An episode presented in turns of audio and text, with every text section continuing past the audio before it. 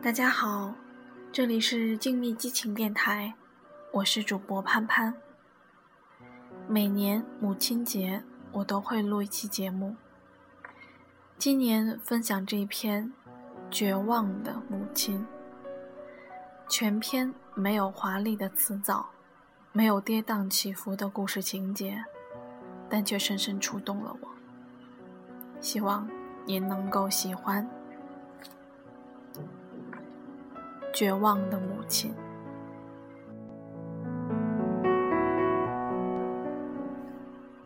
高中二年级左右，我突然开始精力不济，上课老是打瞌睡，班主任的数学课打得尤其厉害。周末下午本想做功课，结果却做着做着睡了一下午，成绩自然开始下滑。但我不敢跟家里人说打瞌睡的事情，因为在我们那个闭塞落后的小县城，大部分父母教育孩子的水平都不太高，尤其是孩子进入猪嫌狗不爱的青春期后，他们几乎放弃了一切把小孩当个正常人类来沟通的念头，小孩的一切问题都被简单的解释为。青春期时的发癫和无心向学，有时还会加上一些别的佐证。女孩到高中赶不上男孩是常事。他看漫画看的太多了，根本没有好好念书。他好像在和班上一个小男生谈恋爱，此类等等。到最后，理由已经变成很哲学式的。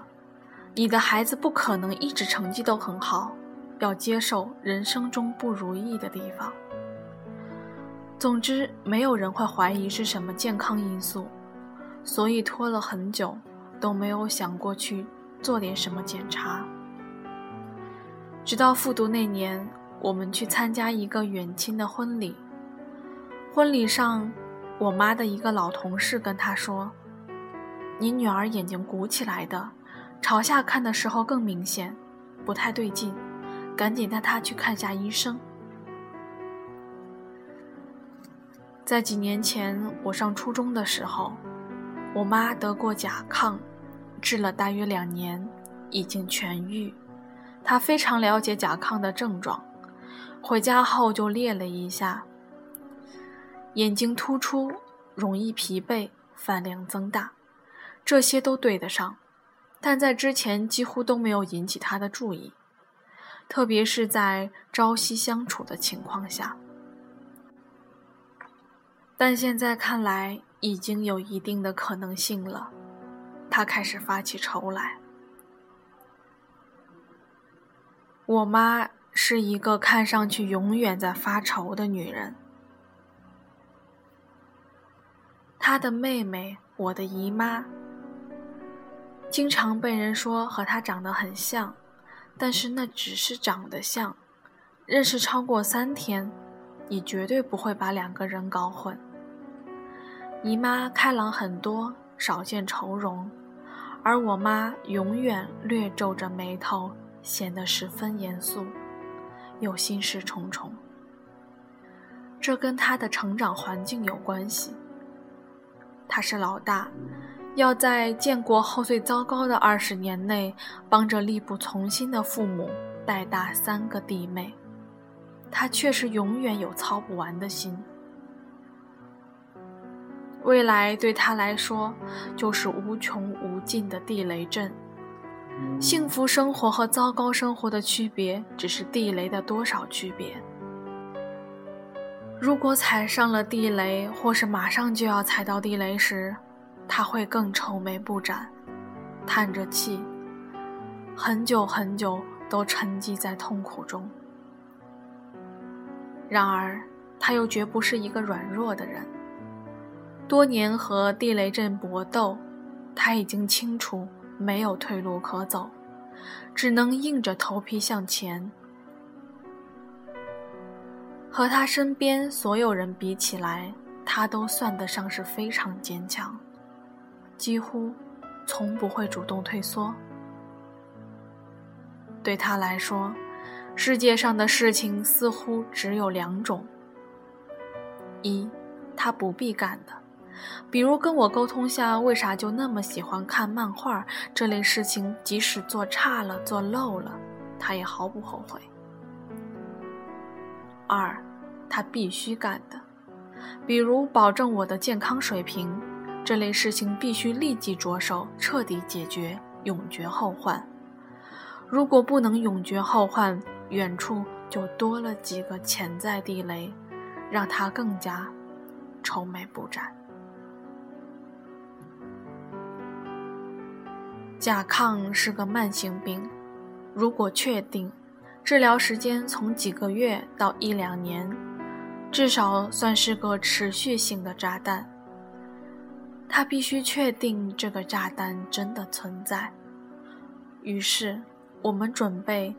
在那个周末去成都，去他当年去的一家专门治疗甲亢的医院检查下。但在去之前，我们还有几十个小时要度过。他拿出一张白纸，让我把手伸直，手背向下，再把白纸放在我手背上，看抖的是否厉害。当他看到白纸确实在抖，他痛苦地闭了下眼，多半是。但随后他又测了我爸和他自己，之后还测了我表姐等人，大家都有不同程度的抖动。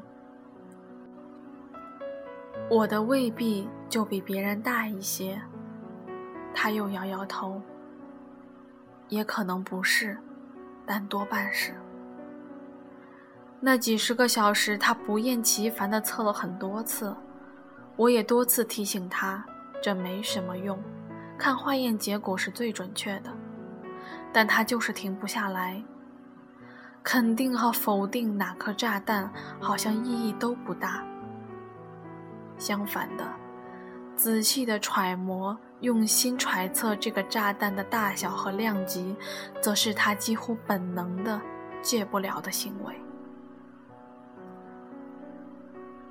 到了周末，一大早我们就起床去了长途汽车站。到了成都市区后，再转公交车去位于城西的医院。一两个小时的旅程里，充满着汽油的味道。我毫无意外的又吐了，我妈则一直眉头紧锁，没怎么说话。当然，那个时候我们母女间基本也没什么交流，这种沉默也不意外。中间她唯一一两次开口，是说了些“如果真是，不知还要治多少年”。这以后可怎么办？日子还长得很之类的。我开始担心，这麻烦是否真的大到不可解决？作为一个中学生，我只在生物课上内分泌那一章里简要的学过甲亢病的情况，似乎没有他说的这么严重。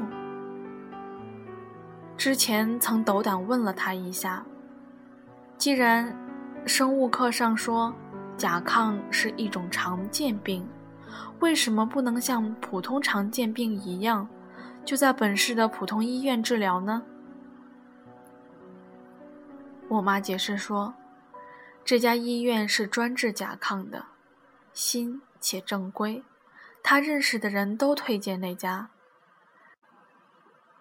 不能去普通医院。那里就一个科室，才一两个医生，给的药激素多，会让人变胖。这里是一整个医院一栋楼的医生治这个，专业的很。听了这种描述，在我心中，这家医院已经和科幻电影里那种拉风的高科技场所差不多。到了之后，我发现。那就是在一栋陈旧的五层小楼里，二楼以上才是诊室，一楼完全空着。墙上贴满了他们的宣传资料，院长得了多少奖，和大人物握手云云。但贴了那么多照片，他们却舍不得装个大点的灯，光线实在太暗，看不清。不过也没有人在意这些，我们直奔二楼开始看病。检查倒不难。常规挂号、抽血、问诊，那个过程中，我妈一直在和医生、护士交谈，问他们可记得她。几年前，我就是在你们这里治好的。听了这句，所有人正欲露出善意的微笑时，他又一个转折。现在我女儿可能也得上这病了，这可怎么办啊？他们的笑容只能像被急冻一样僵在那里了。检查完毕后，大约是中午十二点左右，化验结果要几个小时内才能出来。我们出去吃了顿饭。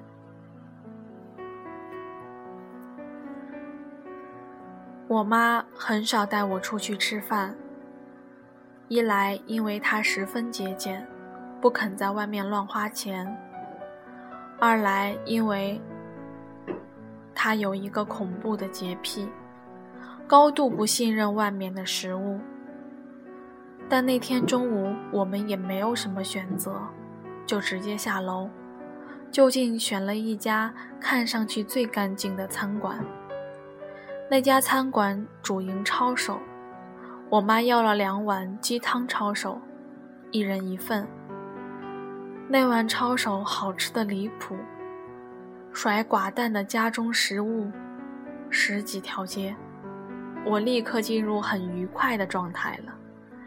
甚至有一两秒，我很开心，今天能出门走走，且身边还有个带着钱包的人。不然待在老家小县城，我自己可能一年都不会在外面吃一顿饭。我妈明显胃口不佳，她依然保持着眉头紧锁的状态，自己那份没吃完。看我吃完后，他问：“你饱了吗？”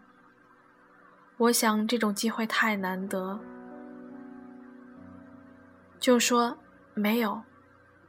他流露出很少见的温柔的样子，说：“再要一碗吧。”因为这碗意外的抄手，我想感激地说一些轻松的话题，但在那种环境下，好像怎么都不可能轻松起来，所以我什么都没有说。然后我回想了一下，我们母女俩儿几乎从来没有在外面一起独处吃东西的时刻。上一次发生是大半年前。我第一次高考发挥失常，本来已经准备好复读了，突然又有人告诉我妈，说存在某种稀有名额可以争取，但这种稀有名额的渠道和数量只有高考阅卷组知道。那些年，高考阅卷组在成都东郊一所叫望江宾馆里阅卷。知道这个消息时，离高考阅卷工作完结只剩一两天。我妈二话不说，第二天一大早带着我坐着长途汽车到了这家宾馆门口。等到中午，看着像阅卷组的人出来吃饭时，揪住其中的一个问起这个事儿。那个无辜的中年男人完全不习惯突然在路上被揪住，打量了我们母女好久。才放下心来，说：“谣传没有这种名额。”然后他笑了一下，说：“这种事情，你们可以打电话问报社的高考热线，不用专门来这里一趟。”然后就匆匆的走了。我妈追着问：“就是信不过外面才到这里来的呀？”但那个男人还是很快。走远了，我和我妈愣在那里，都无地自容。我无地自容，是因为我考差了；他无地自容，是因为作为一个家长，在孩子面前被别人证明了自己的无能。直到肚子饿提醒我们，该吃午饭了。那个宾馆按理该算颇高级，但当时周围的设施真的很一般，毕竟是在成都东郊。那会儿几乎要算城乡结合部。我们进了对街一家很脏的小馆子，胡乱吃了些东西。我妈多给我要了一个黑乎乎的茶叶蛋。她说：“多吃点儿，早上就没吃饱。”我那时也想在这种温柔中说一些轻松的话题，但还是止住了。大概就是直到那天，我才有点意识到，我妈在一些奇怪的事情上有一种堂吉诃德式的一意孤行，她的执行力远大于她的判断力，而她决定一定要用某种方法做某件事情，那是九头牛也拉不回来，而她自己也深深相信，她正在付出最大的努力和代价。上天理应回报他最好的结果，比如这次为了一个莫须有的名额，他就赶第一班长途车来望江宾馆，就算是一意孤行的一种。过了好几年，我才恍然大悟，其实非要到那个甲亢医院去治病，也是一种一意孤行。那会儿是本世纪初，正是各种某某专业医院崛起之时。精明的商家敏锐地发现了人们对普通公立医院的资源和水平的高度不信任，以及在医院排队挂号看人脸色的痛苦，开始成立一些只治疗某种病的专业医院，宣称他们在此问题上的专业度。比普通医院的科室高得多，就跟今天遍布全中国的黄焖鸡米饭加盟店，宣称他们只做一道菜，所以一定比别家做的好吃一个道理。靠着这样的定位，这些医院精确地把一部分病不太难治，但又深受其苦的患者分流了出来。这家甲亢医院还算卖点一般的，因为甲亢这个病一来不痛苦，二来也不涉及隐私，最大的宣传只能是这里的治疗副作用小。未来十多年内，更多的这类精明的医疗财团们会精确地把专业医院的主治方向定位到痔疮。阳痿、性病、妇科病、不孕不育等更痛苦、更隐私的病症上，获得更大的盈利空间，在全国遍地开花，在百度上占领第一屏，直到大家开始口诛笔伐。扯远了，总之那天我们吃完抄手，就回到那个灯光昏暗的一楼，坐在。墙边的椅子上，百无聊赖地等着。当时是成都的秋天，天气很好，外面小街上对比强烈的光阴里，来来往往的人影忽明忽灭。吃了两碗抄手的我，躺在椅子上昏昏欲睡。我妈的脸在阴暗中一动不动，像某种默片镜头。到了五点，天色暗下去，护士下楼叫我们上去看结果。果然是有甲亢。我妈看到结果时长叹一声，痛苦地闭上了眼睛很久。如果旁人不知道我们是在甲亢医院，会以为他拿到的是我的诊流确诊报告。我非常害怕。心想这一定是一种极其可怕的病，不然他不会那么绝望。但可怜巴巴的生物课常识又告诉我，这是个常见病，不会死。连护士都说：“大姐没事儿的，这个病不难治。”我想他没有说谎，但安慰癌症病人好像也是这样。在这种分裂的疑惑中，我也只能一声不吭。最后，我妈和医院交涉了一下。请出院长来帮我看看。看上去脾气很好的院长下楼来了，他没有我想的那么忙。我妈见了他，又开始说那些：“你记得我吗？几年前我在你这里治好的。”但院长一脸茫然，他不可能记得他。看了我的报告后，他简单的说了几句。基本就是常规治疗，其实也没有什么特殊治疗法。一个病情普通的病人，除了乖乖吃药，还能做什么？然后我们俩搬运了大约十多二十斤的药物回家，供我之后几个月内服用。这十多二十斤里，负责治疗的是一些片剂，这些很轻。重的是一些据说能减轻副作用的中西医结合口服液，这些液体重的可怕，后来喝起来也发现难喝的可怕。回家后，我开始乖乖按照规定吃下和喝下这些东西，还要吃掉大量的花生炖猪蹄，据说这些可以有效减少白细胞减少。不知道这个方子的来源如何。那十多二十斤吃完后，我父母又到医院去扛了一批回来。这次没带上我，因为课业繁重，而且已经确诊，不需要我在场了。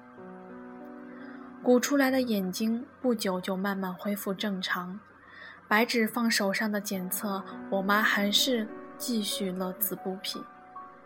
我定期会去医院抽血检查甲功，慢慢的这个指标也正常起来，服药量可以减少。在我上大学前，终于停药了。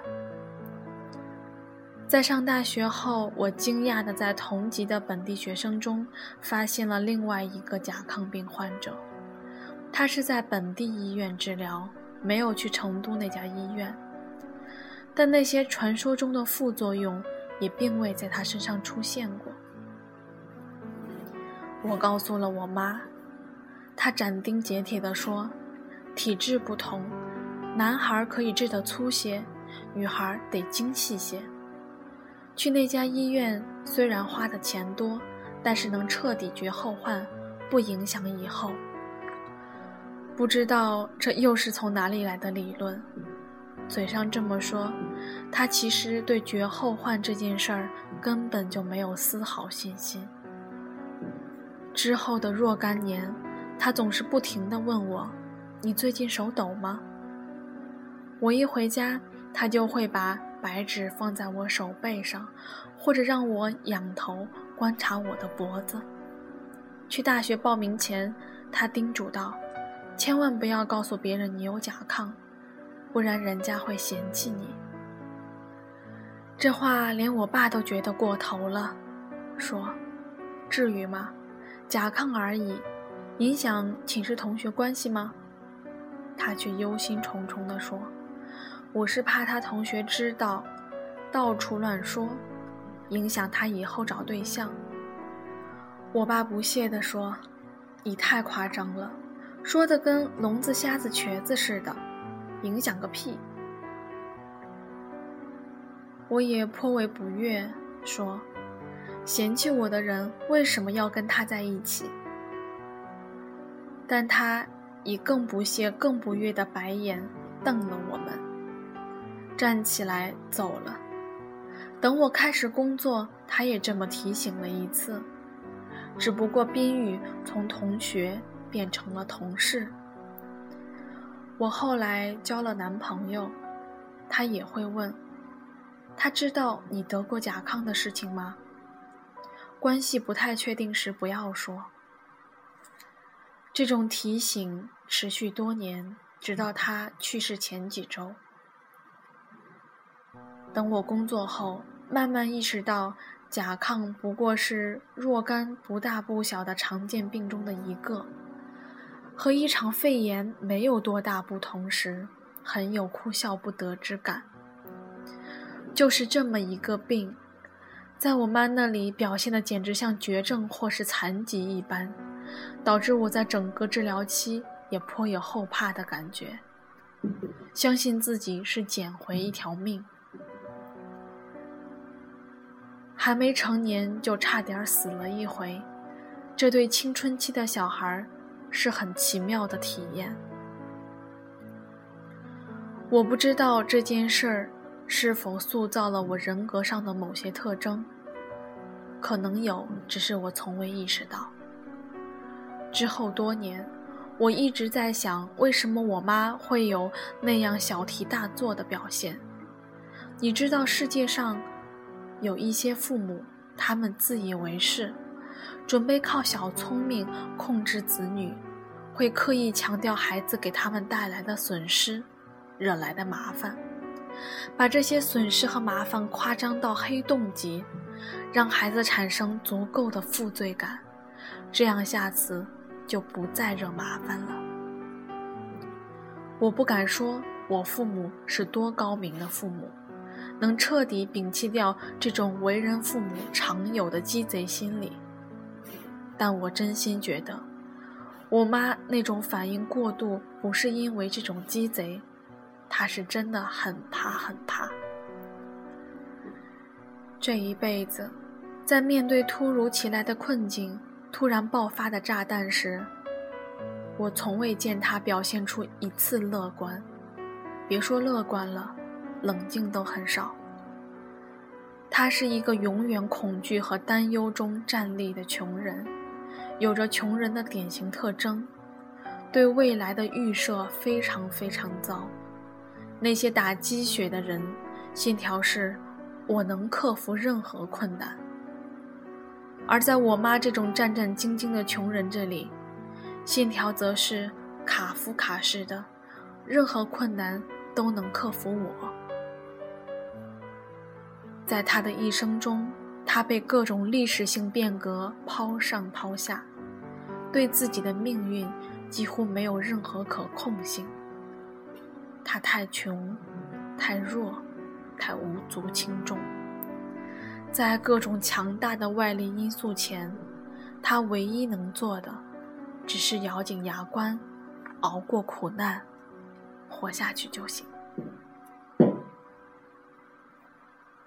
但解决困难，并成为有经验和武器的强者，那是他经验之外的事情。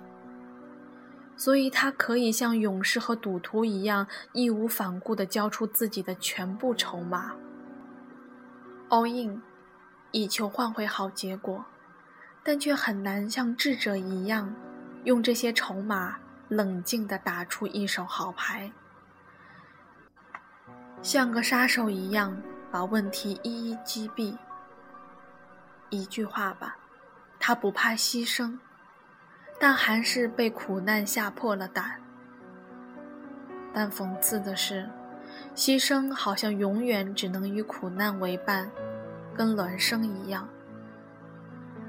一个只会用牺牲处理事情的人，最后发现自己，最后还是被苦难包围了。不知道这算不算是某种命运？经历和环境培养出了你的行为模式，而你的行为模式又导致你只能经历和之前类似的经历，活在和之前类似的环境里。这么一个对几克苦难都如履薄冰的人之后是如何面对几吨苦难的我实在很难想象。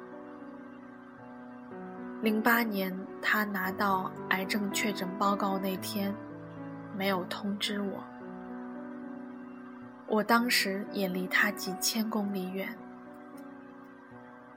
每每回忆起他当年拿到我的甲亢报告时的绝望，再猜一猜，二零零八年四月的某一天，他是被何等的绝望淹没，我就悲从中来。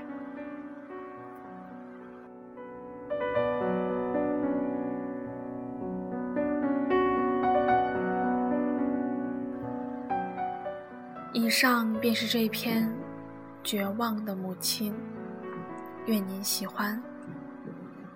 我是潘潘我们下期再见。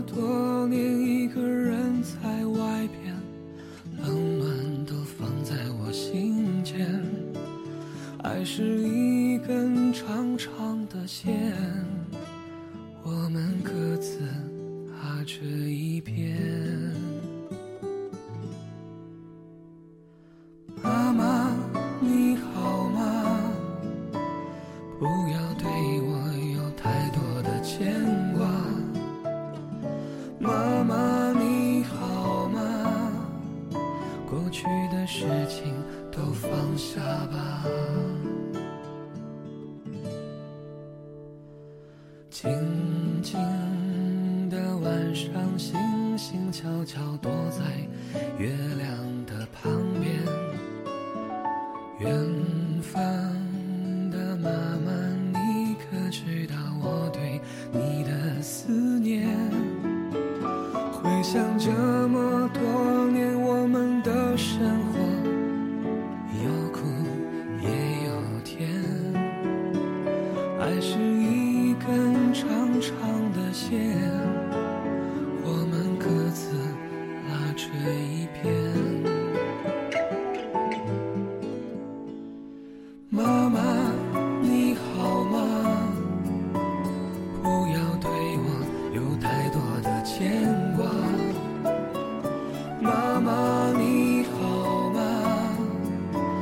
过去的事情都放下吧。